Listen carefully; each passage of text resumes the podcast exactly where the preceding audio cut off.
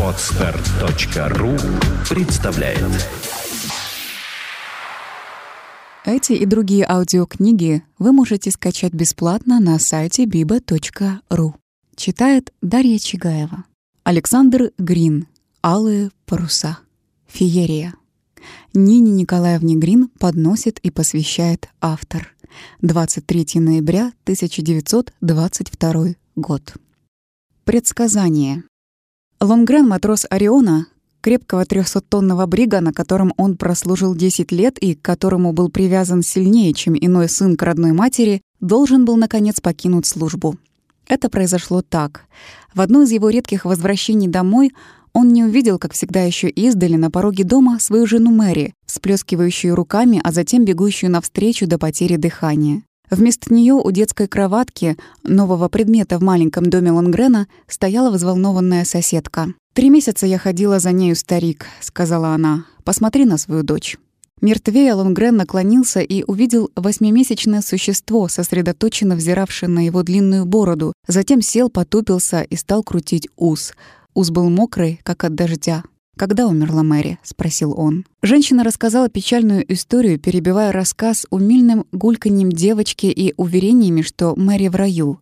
Когда Лонгрен узнал подробности, рай показался ему немного светлее дровяного сарая, и он подумал, что огонь простой лампы, будь они теперь все вместе втроём, был бы для ушедшей в неведомую страну женщины незаменимой отрадой. Месяца три назад хозяйственные дела молодой матери были совсем плохи. Из денег, оставленных Лонгреном, добрая половина ушла на лечение после трудных родов, на заботы о здоровье новорожденной. Наконец, потеря небольшой, но необходимой для жизни суммы заставила Мэри попросить в долг денег у Мэннерса.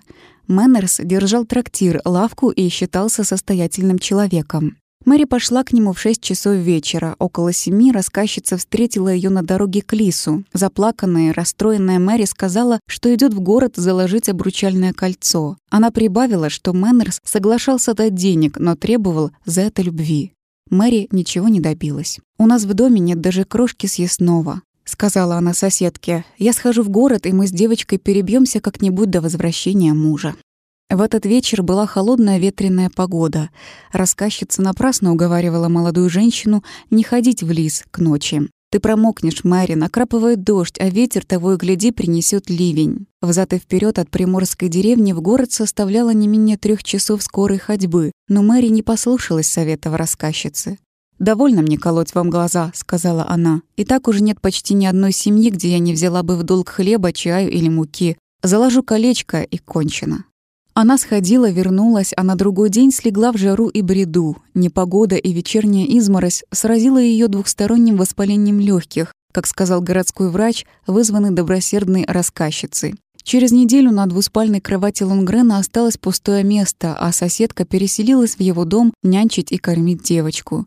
Ей, одинокой вдове, это было нетрудно. К тому же, прибавила она, без такого несмышленыша скучно. Лонгран поехал в город, взял расчет, простился с товарищами и стал растить маленькую осоль. Пока девочка не научилась твердо ходить, вдова жила у матроса, заменяя сиротки мать, но лишь только Осоль перестала падать, занося ножку через порог, Лонгрен решительно объявил, что теперь он будет сам все делать для девочки, и, поблагодарив вдову за деятельное сочувствие, зажил одинокой жизнью вдовца, сосредоточив все помыслы, надежды, любовь и воспоминания на маленьком существе. Десять лет скитальческой жизни оставили в его руках очень немного денег. Он стал работать. Скоро в городских магазинах появились его игрушки, искусно сделанные маленькие модели лодок, катеров, однопалубных и двухпалубных парусников, крейсеров, пароходов. Словом тому, что он близко знал, что в силу характера работы отчасти заменяло ему грохот портовой жизни и живописный труд плаваний. Этим способом Лонгрен добывал столько, чтобы жить в рамках умеренной экономии. Малообщительный по натуре, он после смерти жены стал еще замкнутее и нелюдимее. По праздникам его иногда видели в трактире, но он никогда не присаживался, а торопливо выпивал за стойкой стакан водки и уходил, коротко бросая по сторонам. «Да, нет, здравствуйте, прощай, помаленьку». На все обращения и кивки соседей. Гостей он не выносил, тихо спроваживая их не силой, но такими намеками и вымышленными обстоятельствами, что посетителю не оставалось ничего иного, как выдумать причину, не позволяющую сидеть дольше. Сам он тоже не посещал никого. Таким образом, между ними земляками легло холодное отчуждение, и будь работа Лонгрена, игрушки, менее независимо от дел деревни, ему пришлось бы ощутительнее испытать на себе последствия таких отношений. Товары и съестные припасы он закупал в городе. Мэннерс не мог бы похвастаться даже коробкой спичек, купленной у него Лонгреном. Он делал также сам всю домашнюю работу и терпеливо проходил несвойственное мужчине сложное искусство вращения девочки. А Соль было уже пять лет, и отец начинал все мягче и мягче улыбаться, посматривая на ее нервное доброе личико, когда, сидя у него на коленях, она трудилась над тайной застегнутого жилета или забавно напевала матросские песни, дикие, ревостишие. В передаче детским голосом и не везде с буквы «Р» эти песенки производили впечатление танцующего медведя, украшенного голубой ленточкой. В это время произошло событие, тень которого, павшая на отца, укрыла и дочь. Была весна, ранняя и суровая, как зима, но в другом роде. Недели на три припал к холодной земле резкий береговой норд. Рыбачьи лодки, повытащенные на берег, образовали на белом песке длинный ряд темных килей, напоминающих хребты громадных рыб. Никто не отваживался заняться промыслом в такую погоду. На единственной улице деревушки редко можно было увидеть человека, покинувшего дом. Холодный вихрь, несшийся с береговых холмов в пустоту горизонта, делал открытый воздух суровой пыткой. Все труды Коперны дымились с утра до вечера, трепля дым по крутым крышам. Но эти дни Норда выманивали Лонгрена из его маленького теплого дома чаще, чем солнце, забрасывающее в ясную погоду море и Коперну покрывалами воздушного золота. Лонгрен выходил на мостик, настланный по длинным рядам свай, где на самом конце этого дощатого мола подолгу курил раздуваемую ветром трубку, смотря как обнаженное у берегов дно дымилось седой пеной, еле поспевающей за валами, грохочущий бег которых к черному штормовому горизонту наполнял пространство стадами фантастических гривастых существ, несущихся в разнузданном свирепом отчаянии к далекому утешению. Стоны и шумы, завывающая пальба огромных взлетов воды и, казалось, видимая струя ветра, полосующего окрестность, так силен был его ровный пробег, давали измученной душе Лонгрена ту притупленность, оглушенность, которая, не сводя горе к смутной печали, равнодействием глубокому сну. В один из таких дней двенадцатилетний сын Мэннерса Хин, заметив, что отцовская лодка бьется под мостками о сваи, ломая борта, пошел и сказал об этом отцу. Шторм начался недавно. Мэннерс забыл вывести лодку на песок. Он немедленно отправился к воде, где увидел на конце мола спиной к нему стоявшего куря Лонгрена. На берегу, кроме их двух, никого более не было. Мэннерс прошел по мосткам до середины, спустился в бешено плещущую воду и отвязал шкот. Стоя в лодке, он стал пробираться к берегу, хватаясь руками за сваи. Весла он не взял, и в тот момент, когда, пошатнувшись, упустил схватиться за очередную сваю, сильный удар ветра швырнул нос лодки от мостков в сторону океана. Теперь даже всей длиной тела Мэннерс не мог бы достичь самой ближайшей сваи. Ветер и волны, раскачивая, несли лодку в гибельный простор. Сознав положение, Мэннерс хотел броситься в воду, чтобы плыть к берегу, но решение его запоздало, так как лодка вертелась уже недалеко от конца мола, где значительная глубина воды и ярость валов обещали верную смерть. Меж Лонгреном и Мэннерсом, увлекаемым в штормовую даль, было не больше десяти сажен еще спасительного расстояния, так как на мостках под рукой у Лонгрена висел сверток каната с вплетенным в один его конец грузом. Канат этот висел на случай причала в бурную погоду и бросался с мостков. «Лонгрен!» — закричал смертельно перепуганный Мэннерс.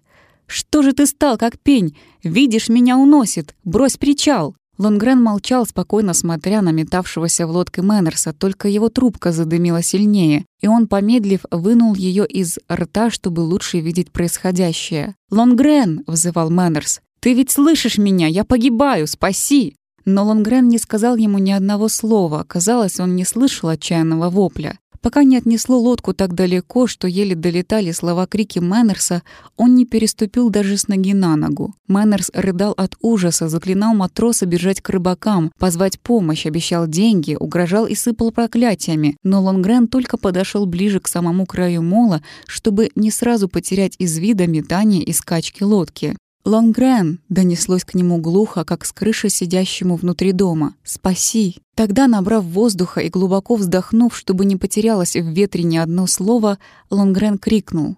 Она также просила тебя, думай об этом, пока еще жив Мэннерс, и не забудь». Тогда крики умолкли, и Лонгрен пошел домой. А Соль, проснувшись, увидела, что отец сидит перед угасающей лампой в глубокой задумчивости. Услышав голос девочки, звавшей его, он подошел к ней, крепко поцеловал и прикрыл сбившимся одеялом. «Спи, милая», — сказал он, — «до утра еще далеко». «Что ты делаешь?» Черную игрушку я сделал, Асоль. Спи». На другой день только и разговоров было у жителей Коперны, что о пропавшем Мэннерсе, а на шестой день привезли его самого, умирающего и злобного. Его рассказ быстро облетел окрестные деревушки. До вечера носила Мэннерса, разбитый сотрясениями о и дно лодки, за время страшной борьбы с свирепостью волн, грозивших не уставая выбросить в море обезумевшего лавочника, он был подобран пароходом «Лукреция», шедшим в кассет. Простуда и потрясение ужаса прикончили дни Мэннерса. Он прожил немного менее 48 часов, призывая на Лонгрена все бедствия, возможные на земле и воображении. Рассказ Мэннерса, как матрос следил за его гибелью, отказав помощи, красноречивый тем более, что умирающий дышал с трудом и стонал, поразил жителей Коперны. Не говоря уже о том, что редкий из них способен был помнить оскорбление и более тяжкое, чем принесенное Лонгреном, и горевать так сильно, как горевал он до конца жизни о Мэри. Им было отвратительно, непонятно, поражало их, что Лонгрен молчал. Молча до своих последних слов, посланных вдогонку Мэннерсу, Лонгрен стоял, стоял неподвижно, строго и тихо, как судья, выказав глубокое презрение к Мэннерсу. Большее, чем ненависть, было в его молчании, и это все чувствовали. Если бы он кричал, выражая жестами или суетливостью злорадства, или еще чем иным свое торжество при виде отчаяния Мэннерса, рыбаки поняли бы его. Но он поступил иначе, чем поступали они поступил внушительно, непонятно, и этим поставил себя выше других, словом сделал то, чего не прощают. Никто более не кланялся ему, не протягивал руки, не бросал узнающего, здоровающегося взгляда.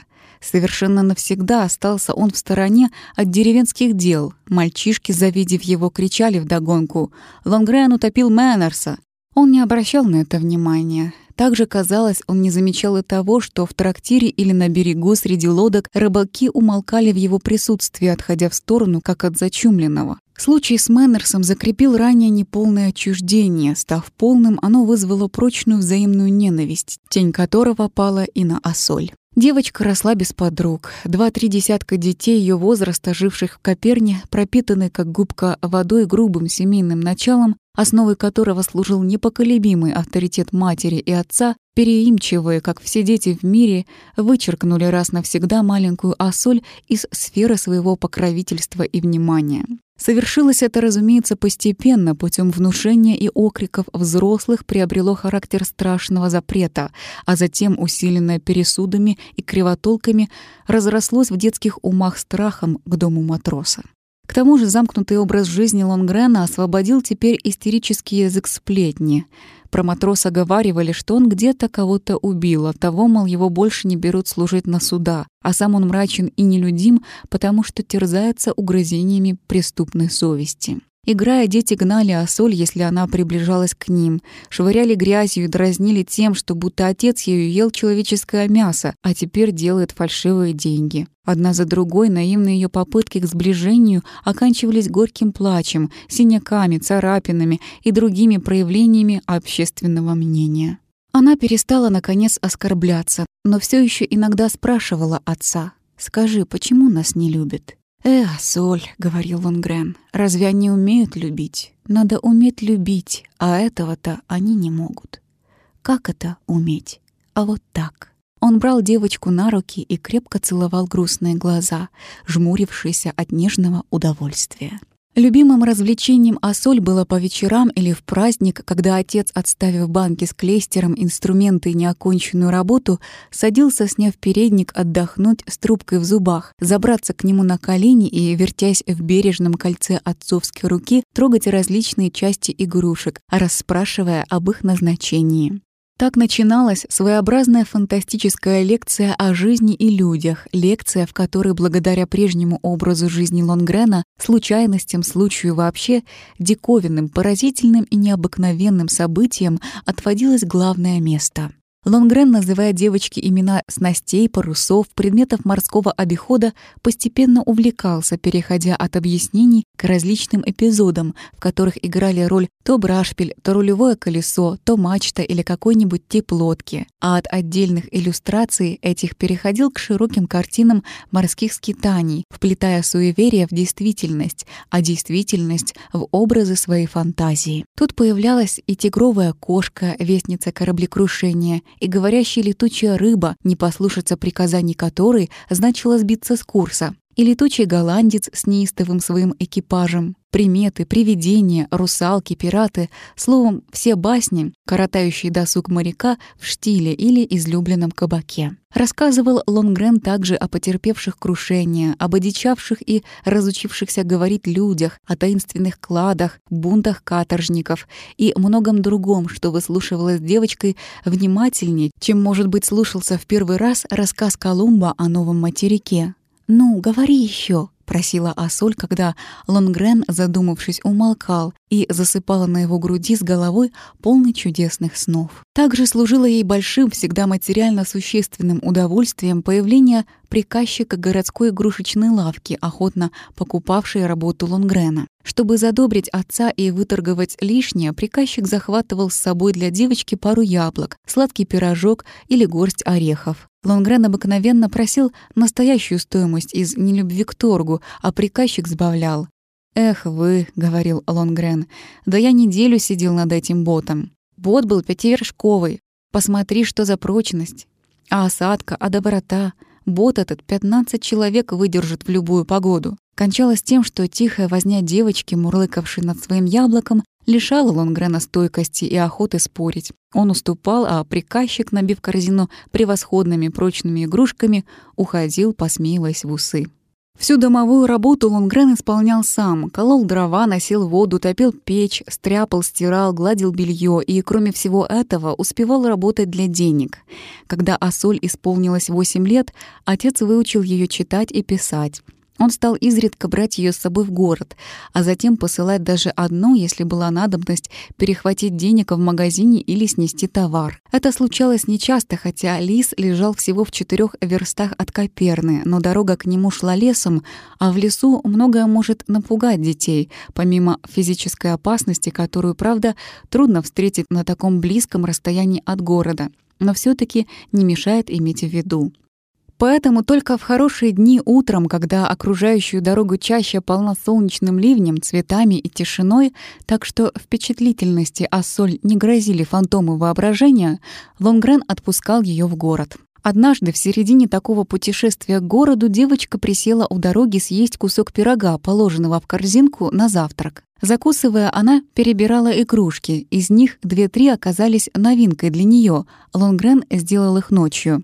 Одна такая новинка была миниатюрной гоночной яхтой. Белое суденышко это несло алые паруса, сделанные из обрезков шелка, употреблявшегося Лонгреном для оклейки пароходных кают, игрушек богатого покупателя. Здесь, видимо, сделав яхту, он не нашел подходящего материала на паруса, употребив, что было, лоскутки алого шелка. А соль пришла восхищение. Пламенный веселый цвет так ярко горел в ее руке, как будто она держала огонь. Дорогу пересекал ручей с переброшенным через него жердяным мостиком. Ручей справа и слева уходил в лес. «Если я спущу ее на воду поплавать немного», — размышляла Асоль, — «она ведь не промокнет, я ее потом вытру». Отойдя в лес за мостик по течению ручья, девочка осторожно спустила на воду у самого берега пленившее ее судно. Паруса тотчас сверкнули алым отражением в прозрачной воде. Свет, пронизывая материю, лег дрожащим розовым излучением на белых камнях дна. «Ты откуда приехал, капитан?» — важно спросила Асоль воображенное лицо и, отвечая сама себе, сказала «Я приехал, приехал, приехал я из Китая». «А что ты привез? Что привез, о том не скажу. Ах ты так, капитан! Ну, тогда я тебя посажу обратно в корзину».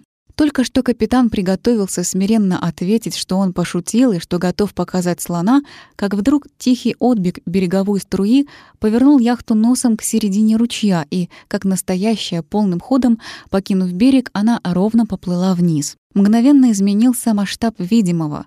Ручей казался девочке огромной рекой, а яхта — далеким большим судном, к которому, едва не падая в воду, испуганная и оторопевшая, протягивала она руки. «Капитан испугался», — подумала она и побежала за уплывающей игрушкой, надеясь, что ее где-нибудь прибьет к берегу. Поспешно таща не тяжелую, но мешающую корзинку, Асоль твердила. «Ах, господи, ведь случись же!» Она старалась не терять из вида красивый, плавно убегающий треугольник парусов, спотыкалась, падала и снова бежала. Асоль никогда не бывала так глубоко в лесу, как теперь. Ей, поглощенный нетерпеливым желанием поймать игрушку, не смотрелась по сторонам. Возле берега, где она суетилась, было довольно препятствий, занимавших внимание. Мшистые стволы упавших деревьев, ямы, высокий папоротник, шиповник, жасмин и орешник мешали ей на каждом шагу. Одолевая их, она постепенно теряла силы, останавливаясь все чаще и чаще, чтобы передохнуть или смахнуть с лица липкую паутину. Когда потянулись в более широких местах осоковые тростниковые заросли, Асоль совсем было потеряла из вида алое сверкание парусов, но, обижав излучину течения, снова увидела их, степенно и неуклонно бегущих прочь. Раз она оглянулась, и лесная громада с ее пестротой, переходящей от дымных столбов света в листве к темным расселенным дремучего сумрака, глубоко поразила девочку. На мгновение оробев, она вспомнила вновь об игрушке и, несколько раз выпустив глубокое «фу», побежала изо всех сил. Такой безуспешной и тревожной погоне прошло около часу, когда с удивлением, но и с облегчением Асоль увидела, что деревья впереди свободно раздвинулись, пропустив синий разлив моря, облака и край желтого песчаного обрыва, на который она выбежала, почти падая от усталости. Здесь было устье ручья, разлившись не широко и мелко, так что виднелась струящаяся голубизна камней, он пропадал в встречной морской волне. С невысокого, изрытого корнями обрыва Асоль увидела, что у ручья на плоском большом камне спиной к ней сидит человек, держа в руках сбежавшую яхту, и всесторонне рассматривает ее с любопытством слона, поймавшего бабочку. Отчасти успокоенная тем, что игрушка цела, Асоль сползла по обрыву и, близко подойдя к незнакомцу, воздрилась на него изучающим взглядом, ожидая, когда он подымет голову. Но неизвестный так погрузился в созерцание лесного сюрприза, что девочка успела рассмотреть его с головы до ног, установив, что людей, подобных этому незнакомцу, ей видеть еще ни разу не приходилось. Но перед ней был никто иной, как путешествующий пешком Эгель, известный собиратель песен, легенд, преданий и сказок. Седые кудри складками выпадали из-под его соломенной шляпы, серая блуза, заправленная в синие брюки, и высокие сапоги придавали ему вид охотника. Белый воротничок, галстук, пояс, унизанный серебром блях, трость и сумка с новеньким никелевым замочком выказывали горожанина. Его лицо, если можно было назвать лицом, нос, губы и глаза, выглядывавшие из бурно разросшейся лучистой бороды и пышных свирепо взрагаченных вверх усов, казалось бы вяло-прозрачным, если бы не глаза, серые как песок и блестящие как чистая сталь, с взглядом смелым и сильным. «Теперь отдай мне», — несмело сказала девочка. «Ты уже поиграл. Ты как поймал ее? Эгель поднял голову, уронив яхту. Так неожиданно прозвучал взволнованный голосок Ассоль. Старик с минуту разглядывал ее, улыбаясь и медленно пропуская бороду в большой жилистой горсти. Стиранное много раз ситцевое платье едва прикрывало до колен худенькие загорелые ноги девочки. Ее темные густые волосы, забранные в кружевную косынку, сбились, касаясь плеч. Каждая черта Ассоль была выразительно легка и чиста, как полет ласточки. Темные, с оттенком грустного вопроса глаза казались несколько старше лица. Его неправильный мягкий овал был овеян того рода прелестным загаром, какой присущ здоровой белизне кожи. Полураскрытый маленький рот блестел кроткой улыбкой. «Клянусь гримами, Эзопом и Андерсоном», — сказал Эгель, посматривая то на девочку, то на яхту. «Это что-то особенное. Слушай-ка, ты растение, это твоя штука?» Да, я за ней бежала по всему ручью. Я думала, что умру. Она была тут? У самых моих ног. Кораблекрушение причины того, что я в качестве берегового пирата могу вручить тебе этот приз. Яхта, покинутая экипажем, была выброшена на песок между моей левой пяткой и оконечностью палки. Он стукнул тростью. «Как зовут тебя, крошка?» «А соль», — сказала девочка, пряча в корзину поданную Эглем игрушку. «Хорошо», — продолжал непонятную речь старик, не сводя глаз, в глубине которых поблескивала усмешка дружелюбного расположения духа. Мне, собственно, не надо было спрашивать твое имя. Хорошо, что оно так странно, так однотонно, музыкально, как свист стрелы или шум морской раковины. Что бы я стал делать, называйся ты одним из тех благозвучных, но нестерпимо привычных имен, которые чужды прекрасной неизвестности. Тем более я не желаю знать, кто ты, кто твои родители и как ты живешь. К чему нарушать очарование? Я занимался, сидя на этом камне, сравнительным изучением финских и японских сюжетов, как вдруг ручей выплеснул эту яхту, а затем появилась ты, такая, как есть. Я, милая поэт в душе, хоть никогда не сочинял сам. Что у тебя в корзинке? Лодочки, сказала Асоль, встряхивая корзинкой. Потом пароход, да еще три таких домика с флагами. Там солдаты живут. «Отлично. Тебя послали продать. По дороге ты занялась игрой. Ты пустила яхту поплавать, а она сбежала, ведь так?» «Ты разве видел?» — с сомнением спросила Асоль, стараясь вспомнить, не рассказала ли она это сама.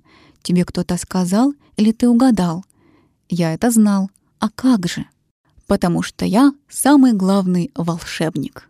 Асоль смутилась. Ее напряжение при этих словах Эгля переступило границу испуга — Пустынный морской берег, тишина, томительное приключение с яхтой, непонятная речь старика с сверкающими глазами, величественность его бороды и волос стали казаться девочке смешением сверхъестественного с действительностью. Сострой теперь Эгель гримасу или закричи что-нибудь. Девочка помчалась бы прочь, заплакав и изнемогая от страха, но Эгель, заметив, как широко раскрылись ее глаза, сделал крутой вольт. «Тебе нечего бояться меня», — серьезно сказал он. Напротив, мне хочется поговорить с тобой по душе.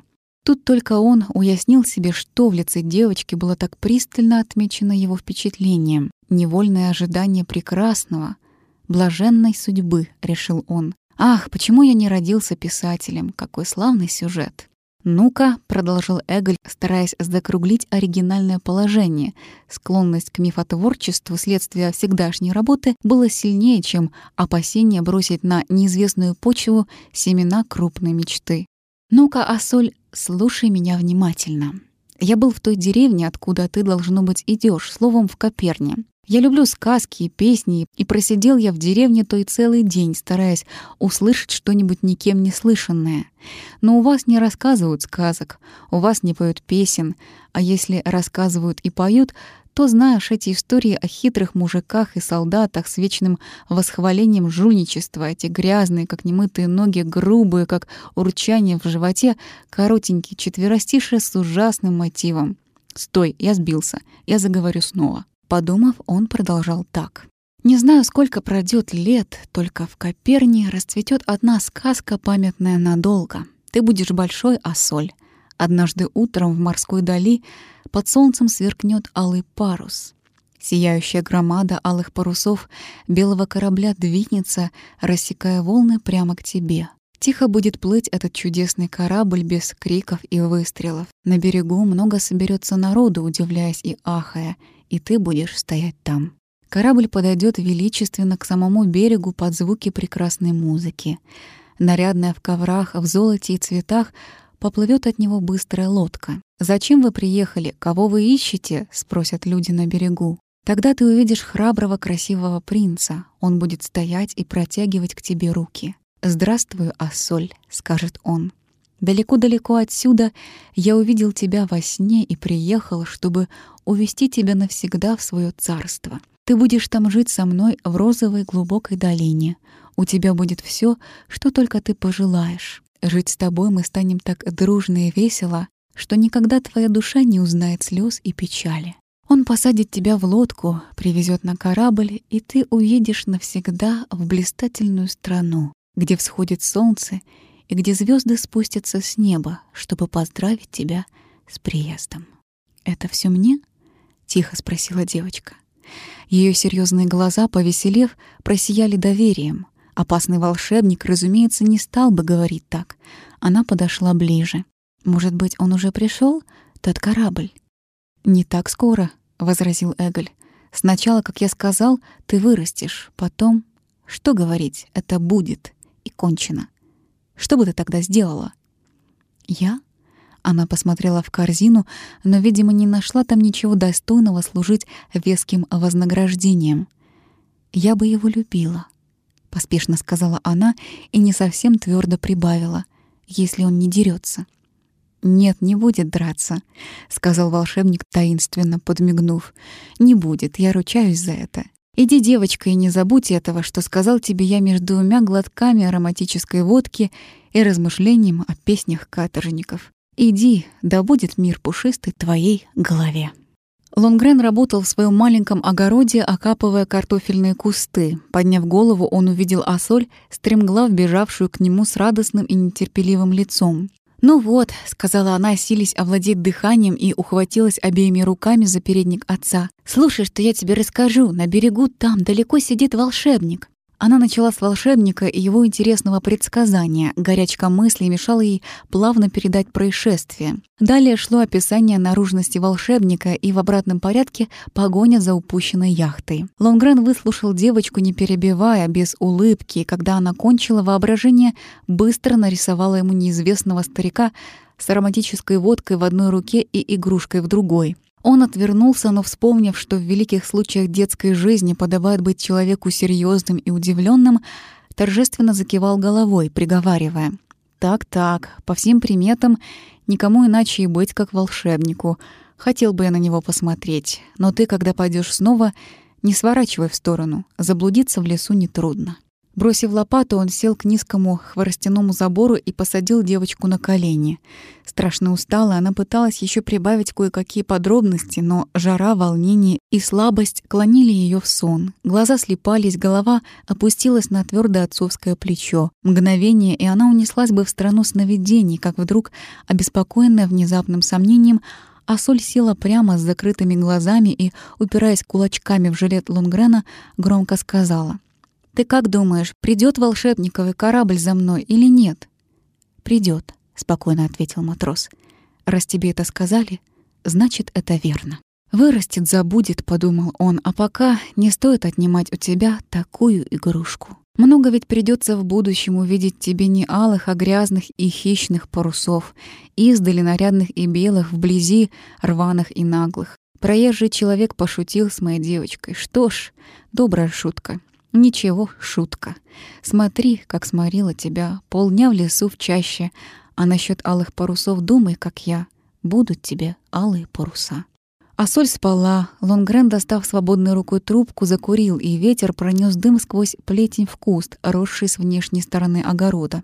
У куста спиной к забору, прожевывая пирог, сидел молодой нищий. Разговор отца с дочерью привел его в веселое настроение, а запах хорошего табаку настроил добычливо. «Дай, хозяин, покурить бедному человеку», — сказал он сквозь прутья. «Мой табак против твоего не табак, а можно сказать отрава». «Я бы дал», — в полголоса ответил Лонгрен.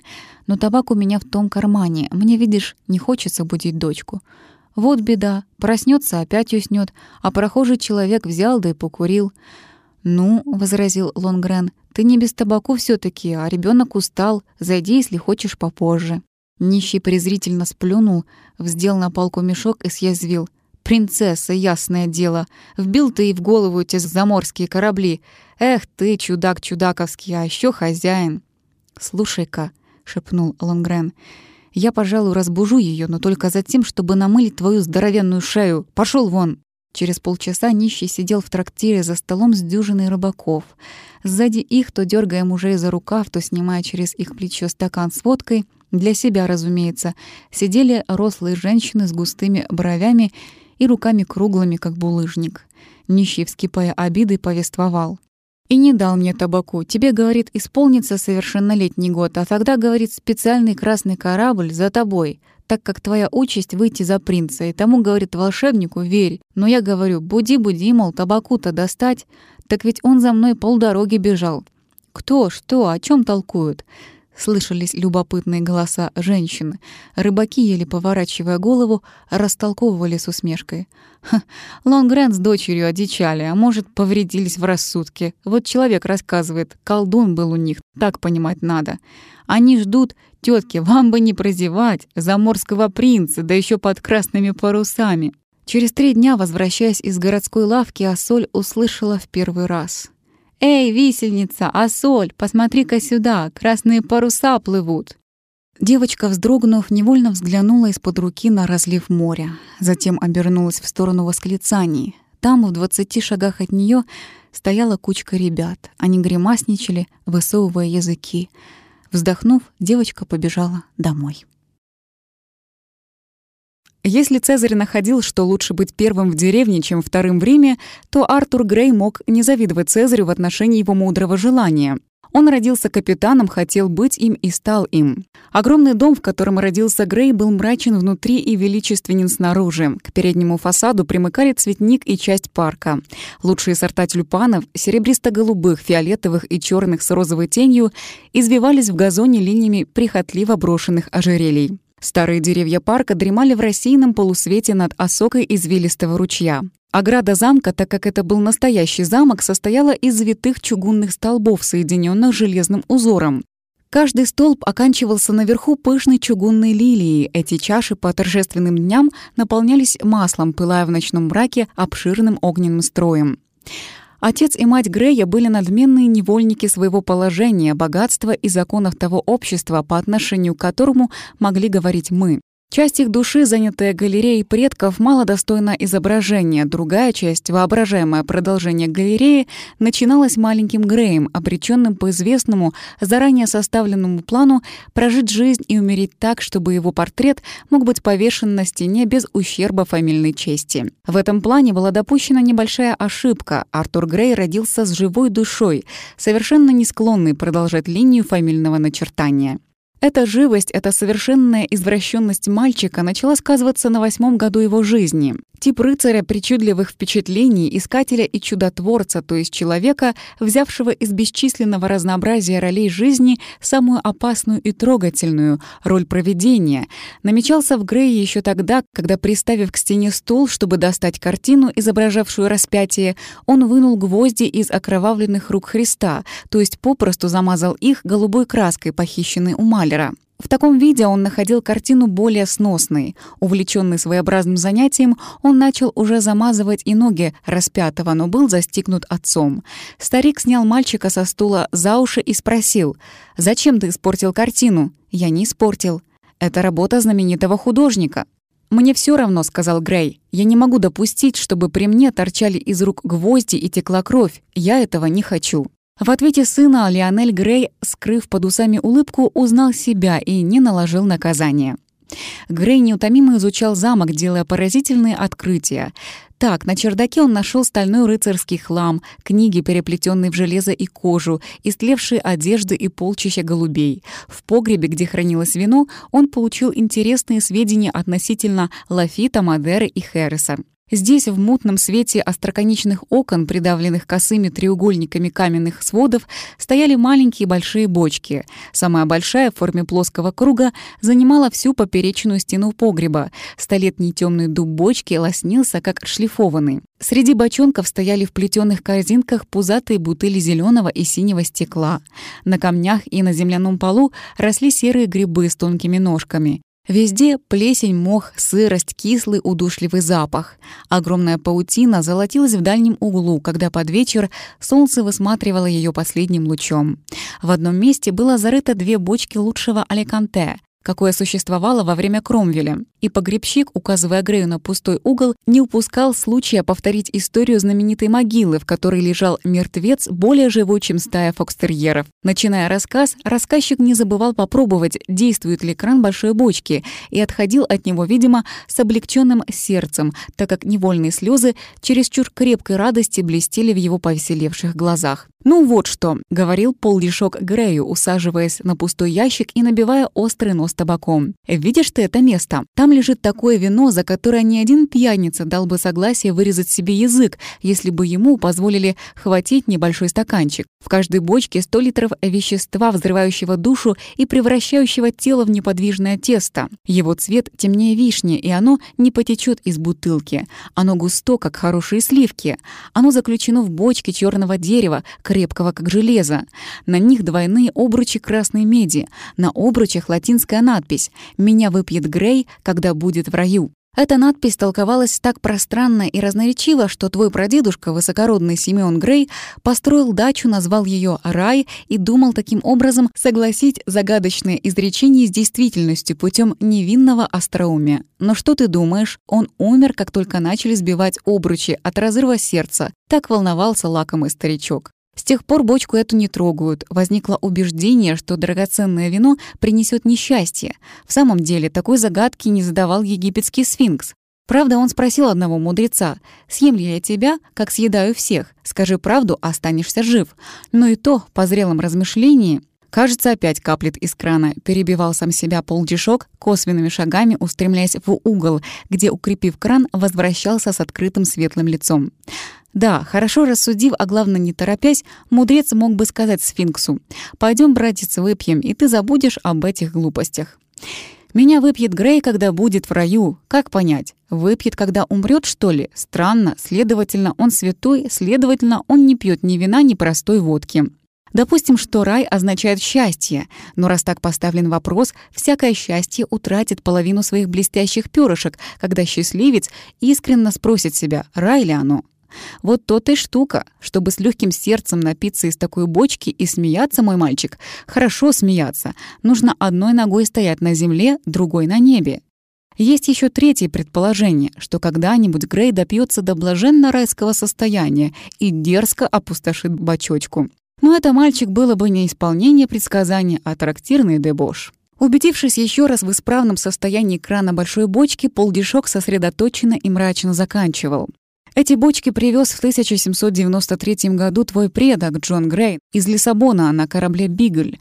За вино было уплачено 2000 золотых пиастров. Надпись на бочках сделана оружейным мастером Вениамином Эльяном из Пондишери. Бочки погружены в грунт на 6 футов и засыпаны золой из виноградных стеблей. Этого вина никто не пил, не пробовал и не будет пробовать. «Я выпью его», — сказал однажды Грей, топнув ногой. «Вот храбрый молодой человек», — заметил полдешок. «Ты выпьешь его в раю?» «Конечно, вот рай. Он у меня, видишь?» Грей тихо засмеялся, раскрыв свою маленькую руку. Нежная, но твердых очертаний ладонь озарилась солнцем, и мальчик сжал пальцы в кулак. «Вот он здесь. То тут, то опять нет». Говоря это, он то раскрывал, то сжимал руку и, наконец, довольный своей шуткой, выбежал, опередив полдешока по мрачной лестнице в коридор нижнего этажа. Посещение кухни было строго воспрещено Грею, но раз открыв уже этот удивительный, полыхающий огнем очагов мир пара, копоти, шипения, клокотания кипящих жидкостей, стука ножей и вкусных запахов, Мальчик усердно навещал огромное помещение. В суровом молчании, как жрецы, двигались повара. Их белые колпаки на фоне почерневших стен придавали работе характер торжественного служения. Веселые толстые судомойки у бочек с водой мыли посуду, звеня фарфором и серебром. Мальчики, сгибаясь под тяжестью, вносили корзины, полные рыб, устриц, раков и фруктов. Там на длинном столе лежали радужные фазаны, серые утки, пестрые куры. Там свиная туша с коротеньким хвостом и младенчески закрытыми глазами. Там репа, капуста, орехи, синий изюм, загорелые персики. На кухне Грей немного робел. Ему казалось, что здесь всем двигают темные силы, власть которых есть главная пружина жизни замка. Окрики звучали как команда и заклинание. Движения работающих благодаря долгому навыку приобрели ту отчетливую, скупую точность, какая кажется вдохновением. Грей не был еще так высок, чтобы взглянуть в самую большую кастрюлю, бурлившую подобно Везувию, но чувствовал к ней особенное почтение. Он с трепетом смотрел, как ее ворочают две служанки. На плиту выплескивалась тогда дымная пена, и пар, поднимаясь с зашумевшей плиты, волнами наполнял кухню. Раз жидкости выплеснулось так много, что она обварила руку одной девушки. Кожа мгновенно покраснела, даже ногти стали красными от прилива крови, и Бетси, так звали служанку, плача натирала маслом пострадавшие места. Слезы неудержимо катились по ее круглому перепуганному лицу. Грей замер. В то время как другие женщины хлопотали около Бетси, он пережил ощущение острого чужого страдания, которое не мог испытать сам. «Очень ли тебе больно?» — спросил он. «Попробуй, так узнаешь», — ответила Бетси, накрывая руку передником. Нахмурив брови, мальчик вскарабкался на табурет, зачерпнул длинной ложкой горячей жижи, сказать кстати, это был суп с бараниной, и плеснул на сгиб кисти. Впечатление оказалось не слабым, но слабость от сильной боли заставила его пошатнуться. Бледный как мука, Грей подошел к Бетси, заложив горящую руку в карман штанишек. «Мне кажется, что тебе очень больно», — сказал он, умалчивая о своем опыте. Пойдем, Бетси, к врачу, пойдем же». Он усердно тянул ее за юбку, в то время как сторонники домашних средств на перерыв давали служанке спасительные рецепты. Но девушка, сильно мучаясь, пошла с Греем. Врач смягчил боль, наложив перевязку. Лишь после того, как Бетси ушла, мальчик показал свою руку. Этот незначительный эпизод сделал 20-летнюю Бетси и 10-летнего Грея истинными друзьями. Она набивала его карманы пирожками и яблоками, а он рассказывал ей сказки и другие истории, вычитанные в своих книжках. Однажды он узнал, что Бетси не может выйти замуж за конюха Джима, ибо у них нет денег обзавестись хозяйством. Грей разбил каминными щипцами свою фарфоровую копилку и вытряхнул оттуда все, что составляло около ста фунтов. Встав рано, когда беспреданница удалилась на кухню, он пробрался в ее комнату и, засунув подарок в сундук девушки, прикрыл его короткой запиской. «Бетси, это твое. Предводитель шайки разбойников Робин Гуд». Переполох, вызванный на кухне этой истории, принял такие размеры, что Грей должен был сознаться в подлоге. Он не взял денег назад и не хотел более говорить об этом. Его мать была одной из тех натур, которые жизнь отливает в готовой форме. Она жила в полусне обеспеченности, предусматривающей всякое желание заурядной души, поэтому ей не оставалось ничего делать, как советоваться с портнихами, доктором и дворецким. Но страстная, почти религиозная привязанность к своему странному ребенку была, надо полагать, единственным клапаном тех ее склонностей, захлорофированных воспитанием и судьбой, которые уже не живут, но смутно бродят, оставляя оставляя волю бездейственной. Знатная дама напоминала Паву, высидевшую яйцо лебедя. Она болезненно чувствовала прекрасную обособленность сына. Грусть, любовь и стеснение наполняли ее, когда она прижимала мальчика к груди, где сердце говорило другое, чем язык, привычно отражающий условные формы отношений и помышлений. Так облачный эффект, причудливо построенный солнечными лучами, проникает в симметрическую обстановку казенного здания, лишая ее банальных достоинств. Глаз видит и не узнает помещение. Таинственные оттенки света среди убожества творят ослепительную гармонию. Знатная дама, чье лицо и фигура, казалось, могли отвечать лишь ледяным молчанием, огненным голосом жизни, чья тонкая красота скорее отталкивала, чем привлекала, так как в ней чувствовалось надменное усилие воли, лишённое женственного притяжения.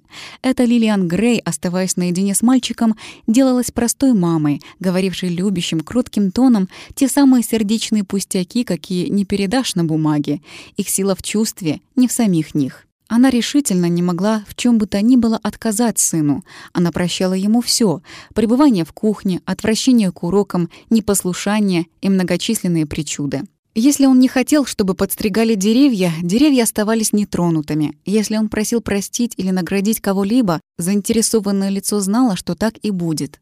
Он мог ездить на любой лошади, брать в замок любую собаку, рыться в библиотеке, бегать босиком и есть, что ему вздумается. Его отец некоторое время боролся с этим, но уступил не принципу, а желанию жены. Он ограничился удалением из замка всех детей служащих, опасаясь, что благодаря низкому обществу прихоти мальчика превратятся в склонности, трудно искоренимые. В общем, он был всепоглощенно занят бесчисленными фамильными процессами, начало которых терялось в эпохе возникновения бумажных фабрик, а конец — в смерти всех кляузников.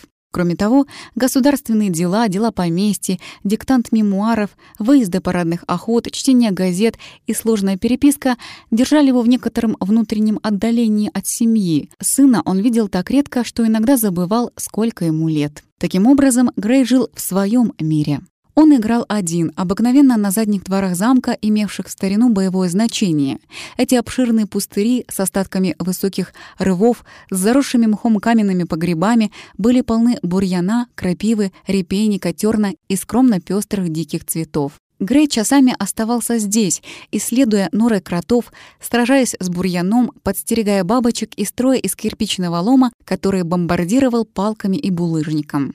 Ему шел уже двенадцатый год, когда все намеки его души, все разрозненные черты духа и оттенки тайных порывов соединились в одном сильном моменте и, тем получив стройное выражение, стали неукротимым желанием. До этого он как бы находил лишь отдельные части своего сада — просвет, тень, цветок, дремучий и пышный ствол — во множестве садов иных, и вдруг увидел их ясно, все в прекрасном, поражающем соответствии. Это случилось в библиотеке. Ее высокая дверь с мутным стеклом вверху была обыкновенно заперта, но защелка замка слабо держалась в гнезде створок. Надавленная рукой, дверь отходила, натуживалась и раскрывалась.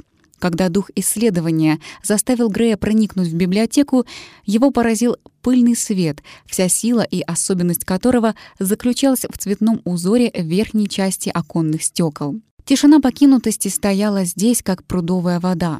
Темные ряды книжных шкафов местами примыкали к окнам, заслонив их наполовину. Между шкафов были проходы, заваленные грудами книг. Там раскрытый альбом с выскользнувшими внутренними листами. Там свитки, перевязанные золотым шнуром. Стопы книг угрюмого вида, толстые пласты рукописей, насыпь миниатюрных томиков, трещавших как кора, если их раскрывали.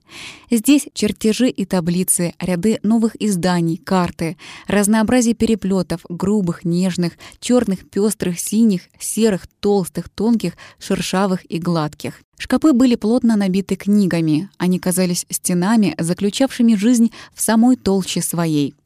В отражении шкафных стекол виднелись другие шкапы, покрытые бесцветно блестящими пятнами. Огромный глобус, заключенный в медный сферический крест экватора и меридиана, стоял на круглом столе. Обернувшись к выходу, Грей увидел над дверью огромную картину, сразу содержанием своим, наполнившую душное оцепенение библиотеки. Картина изображала корабль, вздымающийся на гребень морского вала. Струи пены стекали по его склону. Он был изображен в последнем моменте взлета. Корабль шел прямо на зрителя. Высоко поднявшийся букшприт заслонял основание мачт. Гребень вала, распластанный корабельным килем, напоминал крылья гигантской птицы. Пена неслась в воздух. Паруса, туманно видимые из-за бакпорта и выше букшприта, полные неистовой силы шторма, валились всей громадой назад, чтобы, перейдя вал, выпрямиться, а затем, склоняясь над бездной, мчать судно к новым лавинам. Разорванные облака низко трепетали над океаном. Тусклый свет обреченно боролся с надвигающейся тьмой ночи. Но всего замечательная была в этой картине фигура человека, стоящего на баке спиной к зрителю. Она выражала все положение, даже характер момента. Поза человека, он расставил ноги, взмахнув руками, ничего, собственно, не говорила о том, чем он занят, но заставляла предполагать крайнюю напряженность внимания, обращенного к чему-то на палубе, невидимой зрителю. Завернутые полы его кафтана трепались ветром, белая коса и черная шпага вытянуто рывались в воздух. Богатство костюма выказывало в нем капитана, танцующее положение тела взмах вала. Без шляпы он был, видимо, поглощен опасным моментом и кричал «Но что?». Видел ли он, как валится за борт человек, приказывал ли повернуть на другой галс или, заглушая ветер, звал боцмана? Не мысли, но тени этих мыслей выросли в душе Грея, пока он смотрел картину. Вдруг показалось ему, что слева подошел, став рядом, неизвестный невидимый. Стоило повернуть голову, как причудливое ощущение исчезло бы без следа. Грей знал это. Но он не погасил воображение, а прислушался. Беззвучный голос выкрикнул несколько отрывистых фраз, непонятных как малайский язык. Раздался шум как бы долгих обвалов. Эхо и мрачный ветер наполнили библиотеку. Все это Грей слышал внутри себя. Он осмотрелся. Мгновенно вставшая тишина рассеяла звучную паутину фантазии. Связь с бурей исчезла. Грей несколько раз приходил смотреть эту картину. Она стала для него тем нужным словом в беседе души с жизнью, без которого трудно понять себя. В маленьком мальчике постепенно укладывалось огромное море. Он сжился с ним, роясь в библиотеке, выискивая и жадно читая те книги, за золотой дверью которых открывалось синее сияние океана. Там, сея за кормой пену, двигались корабли. Часть их теряла паруса, мачты и, захлебываясь волной, опускалась в тьму пучин, где мелькают фосфорические глаза рыб. Другие, схваченные бурунами, бились о рифы. Утихающее волнение грозно шатало корпус. Обезлюдневший корабль с порванными снастями переживал долгую агонию, пока новый шторм не разносил его в щепки. Третьи благополучно грузились в одном порту и выгружались в другом. Экипаж, сидя за трактирным столом, воспевал плавание и любовно пил водку. Были там еще корабли-пираты с черным флагом и страшные, размахивающие ножами команды. Корабли-призраки, сияющие мертвенным светом синего озарения. Военные корабли с солдатами, пушками и музыкой. Корабли научных экспедиций, высматривающие вулканы, растения и животных. Корабли с мрачной тайной и бунтами. Корабли открытий и корабли приключений. В этом мире, естественно, возвышалась над всем фигура капитана. Он был судьбой, душой и разумом корабля. Его характер определял досуги и работу команды. Сама команда подбиралась им лично и во многом отвечала его наклонностям. Он знал привычки и семейные дела каждого человека. Он обладал в глазах подчиненных магическим знанием, благодаря которому уверенно шел, скажем, из Лиссабона в Шанхай по необозримым пространствам. Он отражал бурю противодействием системы сложных усилий, убивая панику короткими приказаниями, плавал и останавливался где хотел, распоряжался отплытием и нагрузкой, ремонтом и отдыхом. Большую и разумнейшую власть в живом деле, полном непрерывного движения, трудно было представить. Эта власть замкнутостью и полнотой равнялась власти Орфея. Такое представление о капитане, такой образ и такая истинная действительность его положения заняли по праву душевных событий главное место в блистающем сознании Грея. Никакая профессия, кроме этой, не могла бы так удачно сплавить в одно целое все сокровища жизни, сохранив неприкосновенным тончайший узор каждого отдельного счастья. Опасность, риск, власть природы, свет далекой страны, чудесная неизвестность, мелькающая любовь, цветущая свиданием и разлукой, увлекательное кипение встреч, лиц, событий, безмерное разнообразие жизни, между тем, как высоко в небе то Южный Крест, то Медведица и все материки моряки в зорких глазах, хотя твоя каюта полна не покидающей родины с ее книгами, картинами, письмами и сухими цветами, обвитыми шелковистым локоном в замшевой ладанке на твердой груди. Осенью на пятнадцатом году жизни Артур Грей тайно покинул дом и проник за золотые ворота моря. В скорости из порта Дубельт вышла в Марсель шхуна Ансельм, увозя юнгу с маленькими руками и внешностью переодетой девочки. Этот юнга был Грей, обладатель изящного саквояжа, тонких, как перчатка, лакированных сапожков и батистового белья с вытканными коронами. В течение года, пока Ансельм посещал Францию, Америку и Испанию, Грей промотал часть своего имущества на пирожном, отдавая этим дань прошлому, а остальную часть для настоящего и будущего проиграл в карты. Он хотел быть дьявольским моряком. Он, задыхаясь, пил водку, а на купании с замирающим сердцем прыгал в воду головой вниз с двухсаженной высоты. Понемногу он потерял все, кроме главного — своей странной летящей души. Он потерял слабость, став широк костью и крепок мускулами. Бледность заменил темным загаром. Изысканную беспечность движений отдал за уверенную меткость работающей руки, а в его думающих глазах отразился блеск, как у человека, смотрящего на огонь. И его речь, утратив неравномерную, надменно застенчивую текучесть, стала краткой и точной, как удар чайки в струю за трепет разноцветным серебром рыб. Капитан Ансельма был добрый человек, но суровый моряк, взявший мальчика из некоего злорадства. В отчаянном желании Грея он видел лишь эксцентрическую прихоть и заранее торжествовал, представляя, как месяца через два Грей скажет ему, избегая смотреть в глаза. «Капитан Губ, я ободрал локти, ползая по снастям. У меня болят бока и спина, пальцы не разгибаются, голова трещит, а ноги трясутся. Все эти мокрые канаты в два пуда на весу рук, все эти леера, ванты, брашпили, тросы, стеньги и солинги созданы на мучение моему нежному телу. Я хочу к маме». Выслушав мысленно такое заявление, капитан Губ держал мысленно же следующую речь. Отправляйтесь куда хотите, мой птенчик. Если к вашим чувствительным крылышкам пристала смола, вы можете отмыть ее дома одеколоном розы мимоза.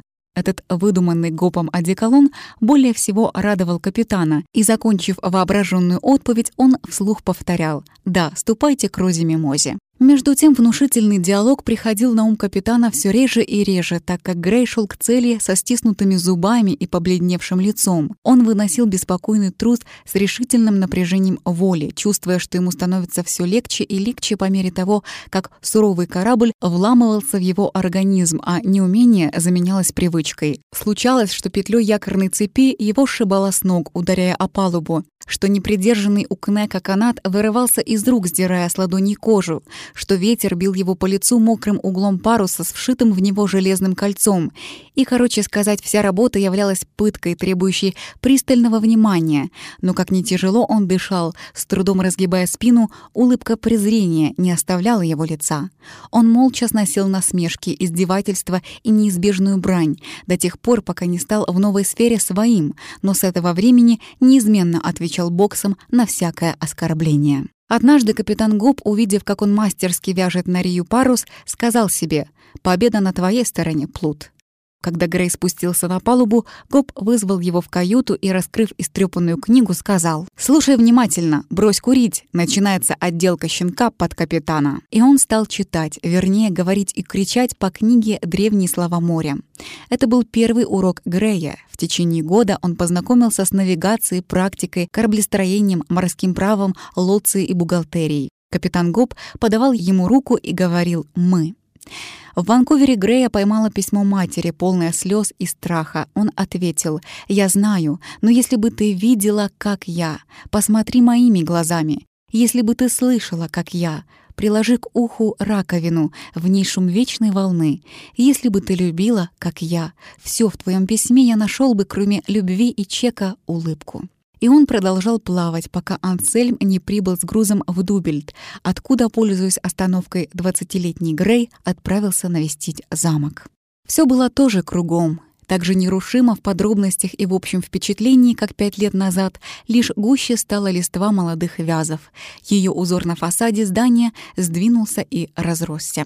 Слуги, сбежавшиеся к нему, обрадовались, встрепенулись и замерли в той же почтительности, с какой, как бы не далее, как вчера, встречали этого Грея. Ему сказали, где мать. Он прошел в высокое помещение и, тихо прикрыв дверь, неслышно остановился, смотря на посидевшую женщину в черном платье. Она стояла перед распятием, ее страстный шепот был звучен, как полное биение сердца. О плавающих, путешествующих, болеющих, страдающих и плененных. Слышал коротко дыша Грей. Затем было сказано «и мальчику моему». Тогда он сказал «я». Но больше не мог ничего выговорить. Мать обернулась. Она похудела. В надменности ее тонкого лица светилось новое выражение, подобное возвращенной юности. Она стремительно подошла к сыну. Короткий грудной смех, сдержанное восклицание и слезы в глазах. Вот все. Но в эту минуту она жила сильнее и лучше, чем за всю жизнь. Я сразу узнала тебя, о мой милый, мой маленький. И действительно перестал быть большим. Он выслушал о смерти отца, затем рассказал о себе. Она внимала без упреков и возражений, но про себя во всем, что утверждал как истину своей жизни, видела лишь игрушки, которыми забавляется ее мальчик. Такими игрушками были материки, океаны и корабли. Грей пробыл в замке семь дней. На восьмой день, взяв крупную сумму денег, он вернулся в Дубельт и сказал капитану Гопу «Благодарю, вы были добрым товарищем. Прощай же, старший товарищ». Здесь он закрепил истинное значение этого слова жутким как тиски рукопожатием. «Теперь я буду плавать отдельно, на собственном корабле». Гоб вспыхнул, плюнул, вырвал руку и пошел прочь, но Грей, догнав, обнял его. И они уселись в гостинице, все вместе, 24 человека с командой, и пили, и кричали, и пели, и выпили и съели все, что было на буфете и в кухне. Прошло еще мало времени, и в порте Дубельт вечерняя звезда сверкнула над черной линией новой мачты. То был секрет, купленный Греем. Трехмачтовый галеот в 260 тонн. Так, капитаном и собственником корабля Артур Грей плавал еще четыре года, пока судьба не привела его в лис. Но он уже навсегда запомнил тот короткий грудной смех, полный сердечной музыки, каким встретили его дома, и раза два в год посещал замок, оставляя женщине с серебряными волосами нетвердую уверенность в том, что такой большой мальчик, пожалуй, справится со своими играми. Струя пены, отбрасываемая кормой корабля Грея «Секрет», прошла через океан белой чертой и погасла в блеске вечерних огней Лиса. Корабль встал на рейде недалеко от маяка. Десять дней секрет выгружал чесучу, кофе и чай. Одиннадцатый день команда провела на берегу в отдыхе и винных парах. На двенадцатый день Грей глухо затасковал, без всякой причины, не понимая тоски. Еще утром, едва проснувшись, он уже почувствовал, что этот день начался в черных лучах. Он мрачно оделся, неохотно позавтракал, забыл прочитать газету и долго курил, погруженный в невыразимый мир бесцельного напряжения. Среди смутно возникающих слов бродили непризнанные желания, взаимно уничтожая себя равным усилием.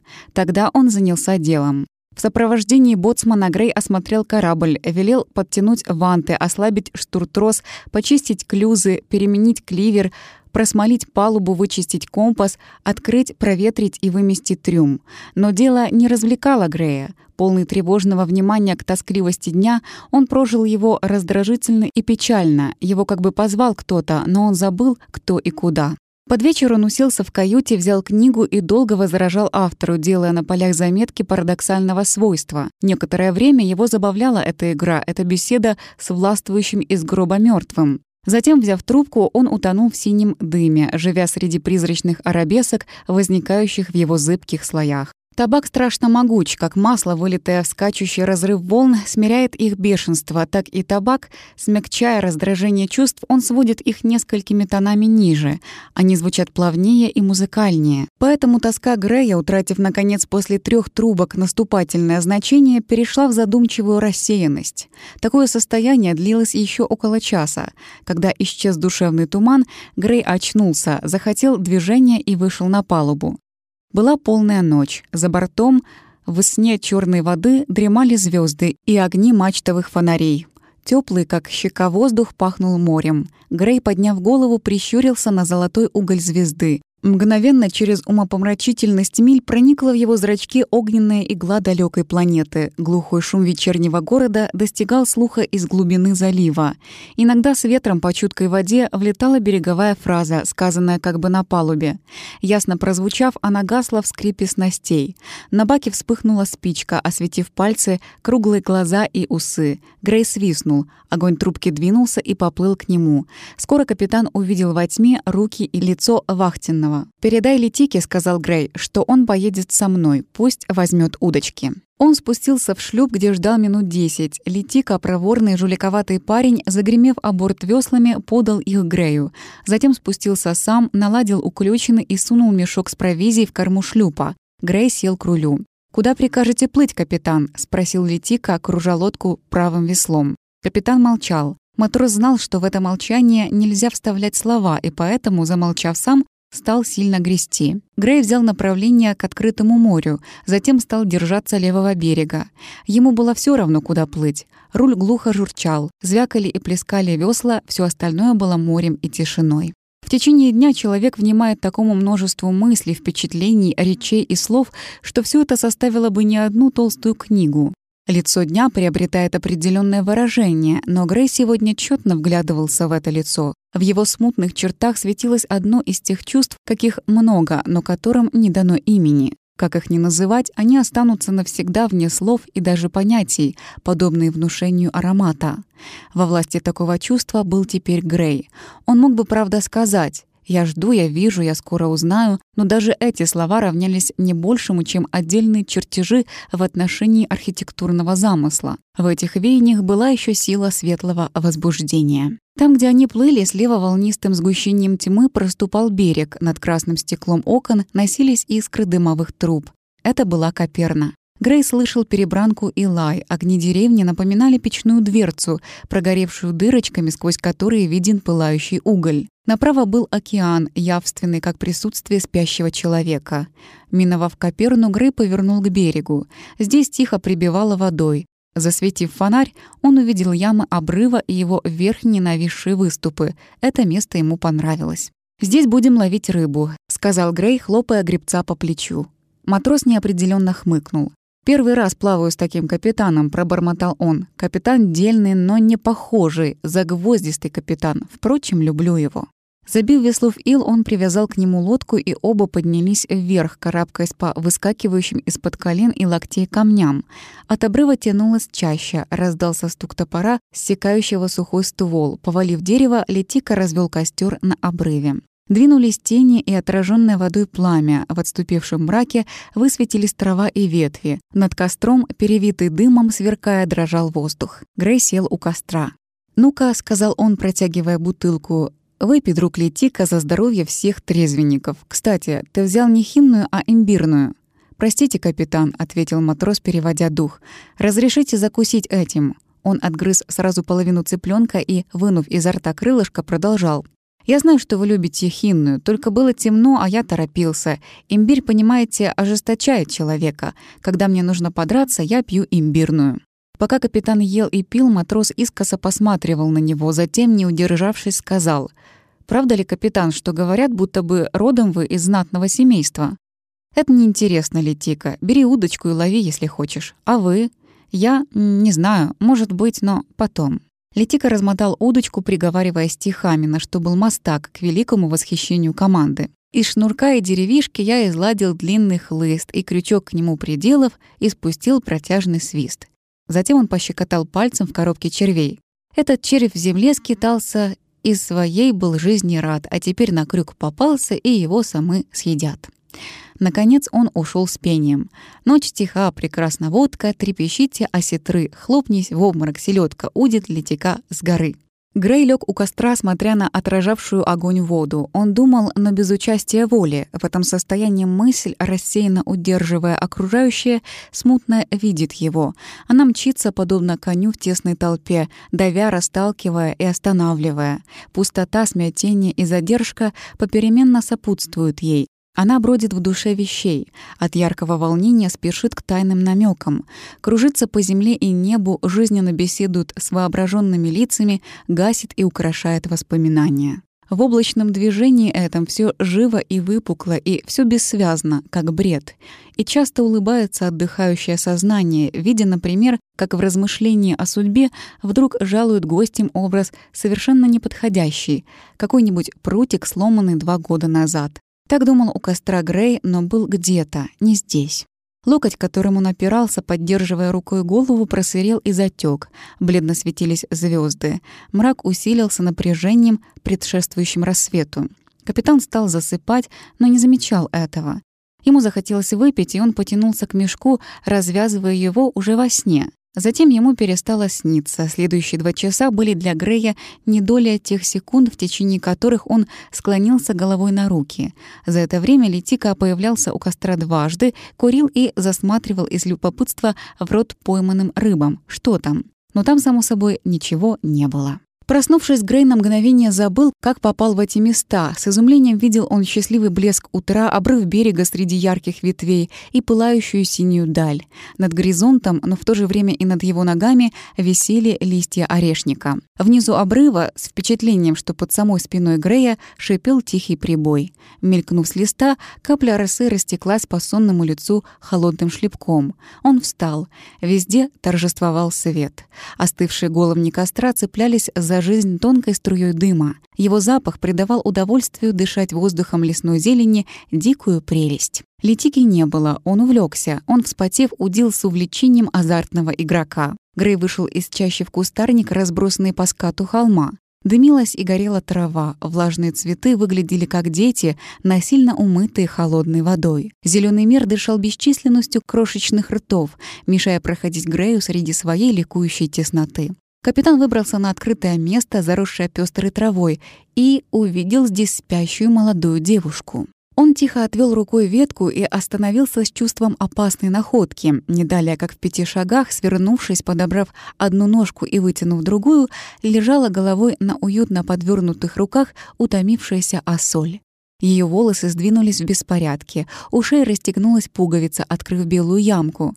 Раскинувшаяся юбка обнажала колени, ресницы спали на щеке в тени нежного выпуклого виска, полузакрытого темной прядью. Мизинец правой руки, бывший над головой, пригибался к затылку. Грей присел на корточки, заглядывая девушке в лицо снизу и не подозревая, что напоминает собой фавна с картины Арнольда Беклина. Быть может, при других обстоятельствах эта девушка была бы замечена им только глазами, но тут он иначе увидел ее. Все стронулось, все усмехнулось в нем. Разумеется, он не знал ни ее, ни ее имени, ни тем более, почему она уснула на берегу, но был этим очень доволен. Он любил картины без объяснений и подписей. Впечатление такой картины несравненно сильнее, ее содержание, не связанное словами, становится безграничным, утверждая все догадки и мысли.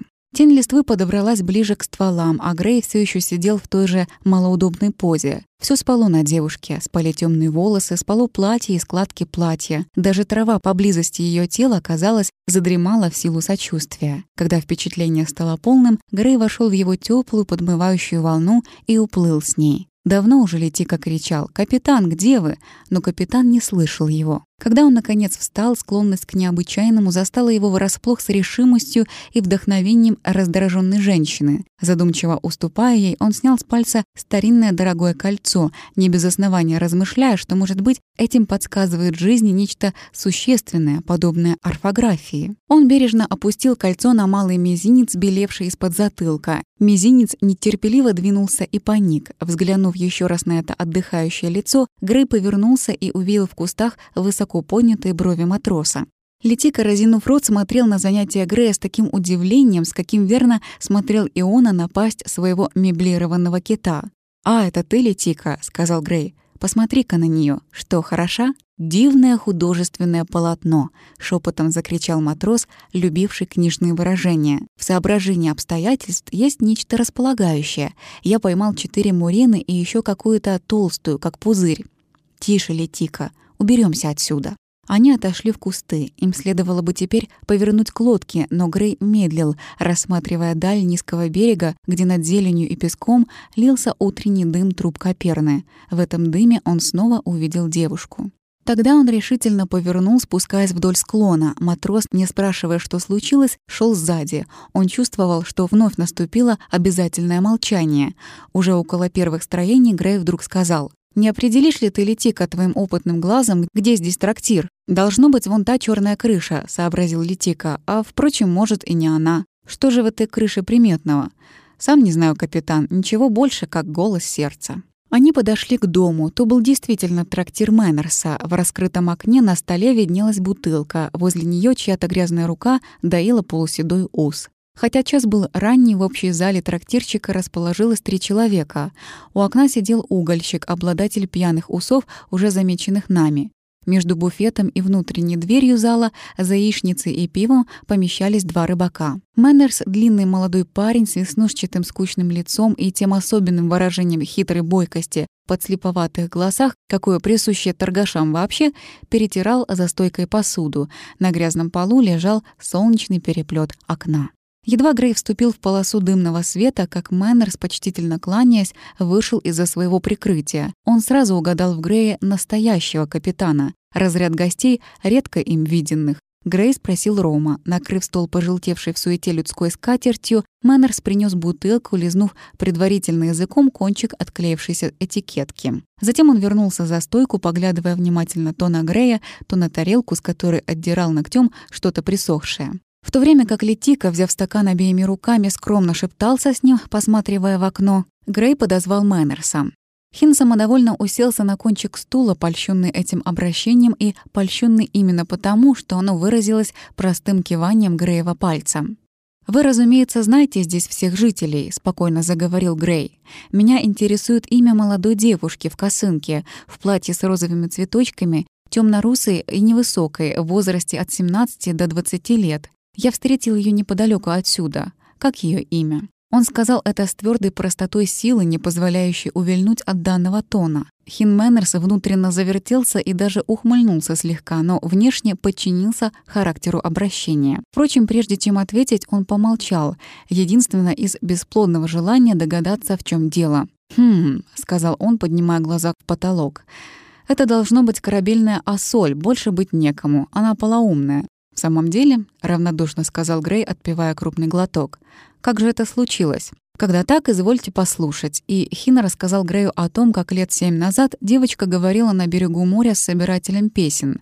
Разумеется, эта история с тех пор, как нищий утвердил ее бытие в том же трактире, приняла очертания грубой и плоской сплетни, но сущность оставалась нетронутой. «С тех пор так ее и зовут», — сказал Мэннерс. «Зовут ее Асоль Корабельная». Грей машинально взглянул на Летику, продолжавшего быть тихим и скромным. Затем его глаза обратились к пыльной дороге, пролегающей у трактира, и он ощутил как бы удар, одновременный удар в сердце и голову. По дороге лицом к нему шла та самая Корабельная Асоль, которой Мэннерс только что отнесся клинически. Удивительные черты ее лица, напоминающие тайну неизгладимо волнующих, хотя простых слов, предстали перед ним теперь в свете ее взгляда. Матрос и Мэннерс сидели к окну спиной, но чтобы они случайно не повернулись, Грей имел мужество отвести взгляд на рыжие глаза Хина. После того, как он увидел глаза Асоль, рассеялась вся косность Мэннерсова рассказа. Между тем, ничего не подозревая, Хин продолжал. Еще могу сообщить вам, что ее отец — сущий мерзавец. Он утопил моего папашу, как кошку какую-нибудь, прости господи. Он его перебил неожиданный дикий рев сзади. Страшно ворочая глазами, угольщик, стряхнув хмельное оцепенение, вдруг рявкнул пением и так свирепо, что все вздрогнули. «Корзинчик, корзинчик, дери с нас за корзины!» «Опять ты нагрузился, вельбот проклятый!» — закричал Мэннерс. «Уходи вон! Но только бойся попадать в наши Палестины!» Взвыл угольщик и, как будто ничего не было, потопил усы в плеснувшем стакане. Хин Мэннерс возмущенно пожал плечами. «Дрянь, а не человек», — сказал он с жутким достоинством Скопидома. «Каждый раз такая история». «Более вы ничего не можете рассказать?» — спросил Грей. «Я-то? Я же вам говорю, что отец — мерзавец. Через него я, ваша милость, осиротел, и еще дитёй должен был самостоятельно поддерживать бренное пропитание». «Ты врешь, неожиданно сказал угольщик. «Ты врешь так гнусно, ненатурально, что я протрезвел». Хин не успел раскрыть рот, как угольщик обратился к Грею. «Он врет. Его отец тоже врал, врала и мать. Такая порода. Можете быть покойны, что она так же здорова, как мы с вами. Я с ней разговаривал. Она сидела на моей повозке 84 раза или немного меньше. Когда девушка идет пешком из города, а я продал свой уголь, я уж непременно посажу девушку, пускай она сидит. Я говорю, что у нее хорошая голова. Это сейчас видно. С тобой, Хин Мэннерс, она, понятно, не скажет двух слов. Но я, сударь, в свободном угольном деле презираю суды и толки. Она говорит, как большая, но причудливый ее разговор. Прислушиваешься, как будто все то же самое, что мы с вами сказали бы. А у нее тоже, да не совсем так. Вот, к примеру, раз завелось дело о ее ремесле. «Я тебе что скажу?» — говорит она и держится за моё плечо, как муха за колокольню. «Моя работа не скучная, только все хочется придумать особенное.